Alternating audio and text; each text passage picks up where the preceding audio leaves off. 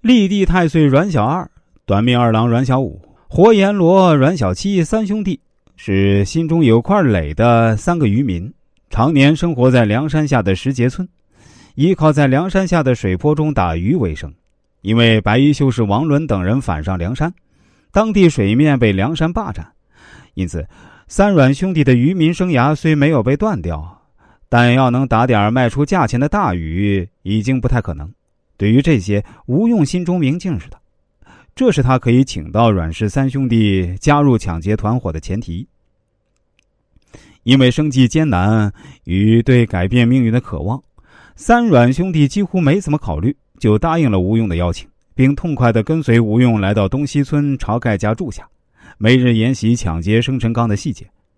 后来，抢劫生辰纲行动进行的如行云流水般顺畅。其实跟之前反复演练有绝大关系。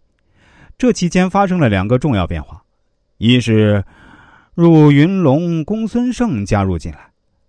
一是白日鼠白胜也加入了进来。也就是最终是八个人参与了生辰纲抢劫，也就是说吴用说的七八个人才好的规模。抢劫生辰纲行动等于把天捅个窟窿。官府动用了公司两条路线下令捉拿归案，一条是正式的官家逮捕令，一条是当朝太师蔡京私人下达的逮捕归案的书信。双重命令下达，地方官吏想懈怠都不成。一场抓捕抢劫生辰纲的天罗地网盖向了郓城县东西村。晁盖等人在东西村是待不下去了，但是到底应该去哪里呢？吴用的主意是去石碣村，那儿有梁山泊。官兵追得紧，可以加入梁山；如果不紧，可以依托水波躲避。三阮兄弟的水上能力是可以依赖的，很难说当时在吴用心中是否有到梁山抢地盘的算计。但事情紧急之下投奔梁山，至少是在吴用盘算中的。到了梁山后，吴用第一个打算是通过现金给天王王伦，先立住身，徐图发展。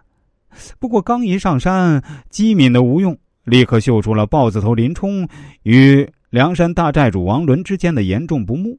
于是，如何击反林冲，假林冲之手推翻王伦，成了吴用脑中几条方案中的优先策略。吴用的判断是：推翻王伦所能依靠的力量，只能是林冲；一是林冲的能力，二是林冲对王伦的怨气，